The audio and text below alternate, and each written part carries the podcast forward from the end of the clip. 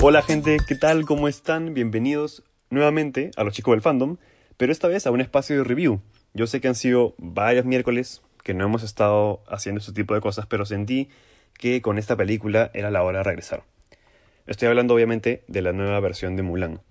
Ahora, si escucharon el capítulo del podcast de esta semana, ya sabían que iba a darme mi, pequeño espacio por aquí para comentar más a profundidad por qué esta nueva versión no me ha gustado mucho.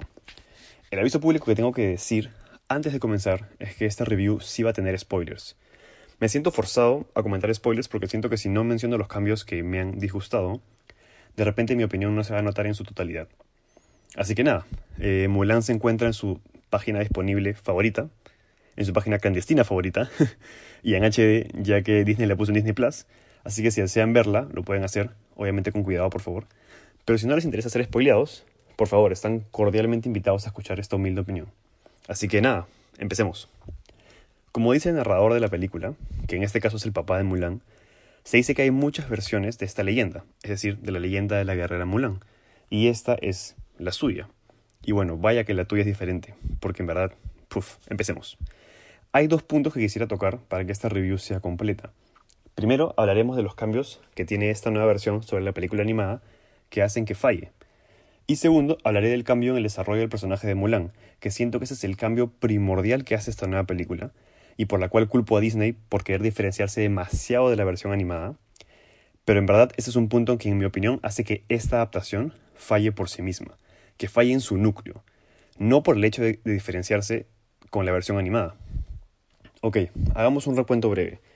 Esta es una versión nueva de Mulan, basándose en la leyenda china y eliminando todos los elementos que Disney colocó en la animada para que justamente, bueno, la historia se convirtiera en una historia Disney. Es decir, no hay música, no hay compañeros eh, fantasiosos o animales, eh, no hay relaciones amorosas entre los protagonistas y sobre todo no hay este sentido de que todo va a salir bien al final, no ese sentido de, positivismo que casi tienen todas las películas que, que hace Disney, ¿no?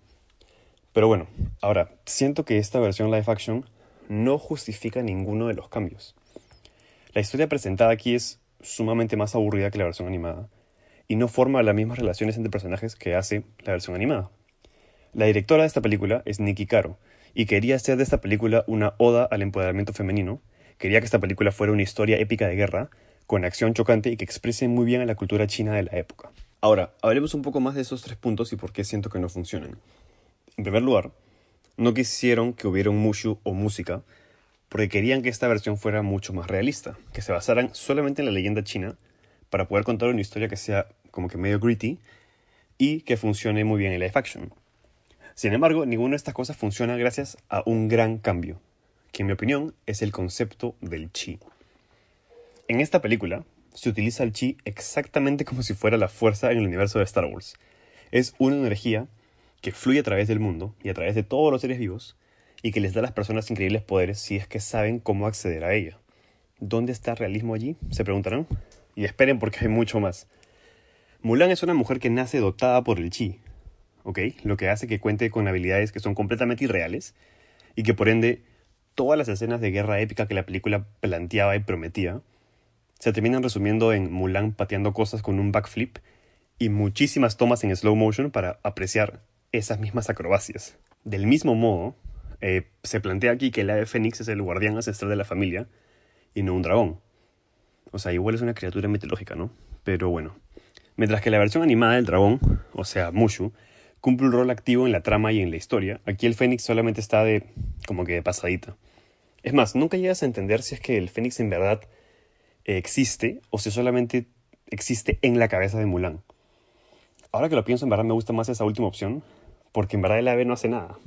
Solo aparece cuando Mulan está pasándola mal y sirve para motivar de una forma muy necesaria al personaje. Funciona como una especie de recordatorio de que todo le está yendo mal, pero de repente podría volverse mejor si se esforzara un poco más. Ah, bueno, y funciona como la primera versión de Waze, porque coincidentemente siempre le indica hacia dónde debe ir. Ok, eso sí, supongo que ayuda un poco en la historia, pero es como una especie de Deus máquina que siempre le indica a dónde tienen que ir después, ¿no? Pero bueno, quedémonos en un estado neutro como el tema del Fénix. Pero ahora sí, o sea, de todas maneras, el punto que hace que el realismo de la película se destruya es la existencia de esta nueva villana, que es una bruja que se llama Xiannian, Xianin... Xia... No, no, no me sale pronunciarlo, sorry, gente. Eh, pero entienden el punto, ¿no? Eh, la cosa es que esta bruja nos hace darnos cuenta de que el chi no solamente te hace tener buenos reflejos, como es el caso de Mulan, sino que te puede llegar a dar superpoderes. o sea, ok, esta bruja puede controlar mentes, puede controlar cuerpos y puede cambiar de forma. O sea, si me lo cuentas así, probablemente la versión animada suena un poco más realista ahora. Pero bueno, aquí tengo algo muy importante que decir. O sea, en mi opinión, es bien extraño cuando el punto que más sirve para disminuir la promesa de la película, o sea, eh, la promesa de realismo, que es la bruja, termina siendo el punto que más me atrajo.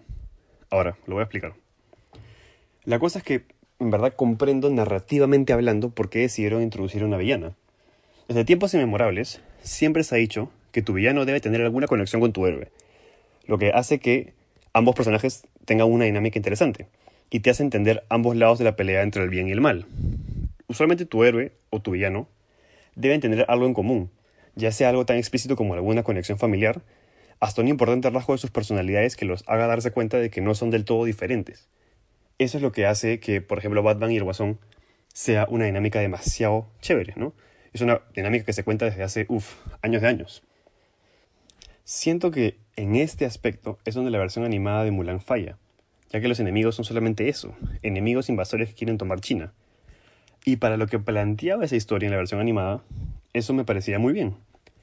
Lo que quisieron hacer en esta versión de live action era justamente lo opuesto, ¿no?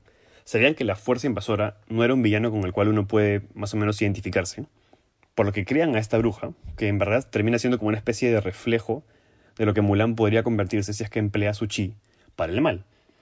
Y francamente esa idea me gustó un montón. O sea, siento que es el punto mejor trazado de la película.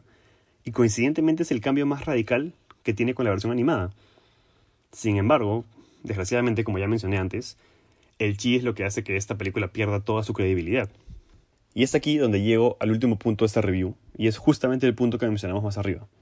El desarrollo del personaje de Mulan y por qué ese mismo desarrollo creo que contrarresta la idea de que la película es una oda al empoderamiento femenino.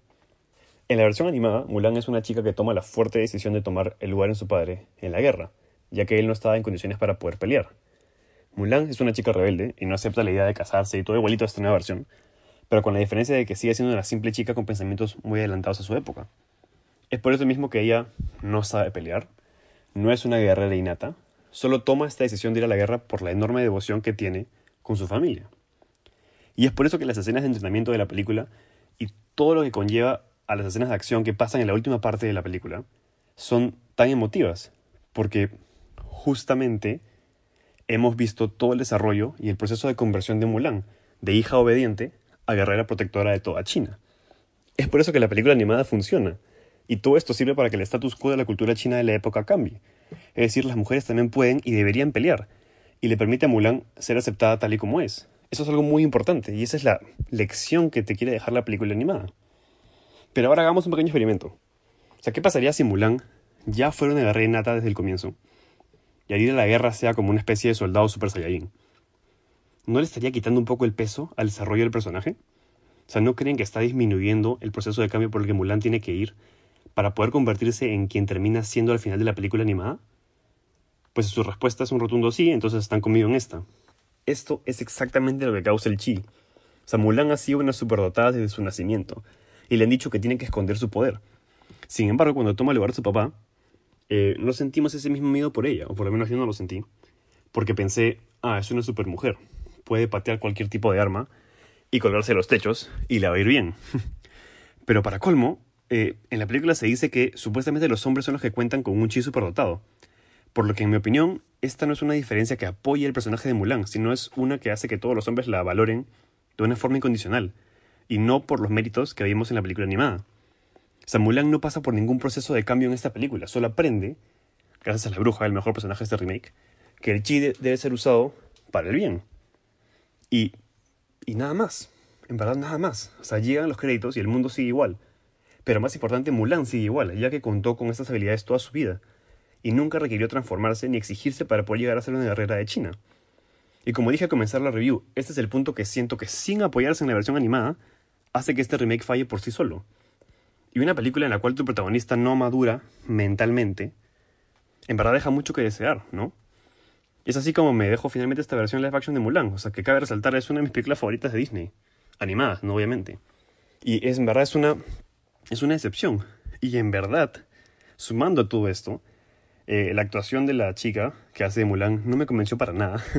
o sea, siento que eh, si bien actúa bien las escenas que tienen diálogo, como ella es una super, una superwoman, en las escenas de acción eh, tiene la cara tiesa y, no apoya absolutamente en nada a, a, a, que a que la acción desarrolle un poco más el personaje de Mulan. Para nada. Pero bueno, en realidad, en conclusión, estos han sido mis breves pensamientos al respecto de Mulan. O sea, claramente eh, se entiende que no me gustó mucho. en realidad, hemos un aplauso a la bruja nomás, que creo que fue un muy buen intento de, de convencernos con un nuevo villano. Pero espero que con estas palabras pequeñas me haya podido hacer entender. O sea, de todas formas he tocado los temas más importantes que vinieron a mi cabeza, pero si quieren que me olvide algo crucial, por favor coméntenlo y les juro que les responderé lo más rápido posible. Eh, del mismo modo, si quisieran que hiciéramos alguna review de alguna película, serie, juego, lo que deseen, no duden en enviarnos un DM, de todas maneras que de repente los podríamos sorprender. Ahora, saben que nos pueden seguir a Estefano y a mí a través de nuestra cuenta de Instagram, los chicos del fandom, y pueden suscribirse a nuestro canal YouTube, donde estamos subiendo todo el contenido a la par con nuestras plataformas de Spotify, Apple Podcast y Evox. Así que nada, creo que no tengo nada más que decir. Espero que hayan pasado abrazo. Y no se olviden de escuchar los episodios del podcast que salen todos los domingos. Yo soy Sebastián. Y entonces me despido entonces, gente. Un abrazo. Cuídense. Adiós.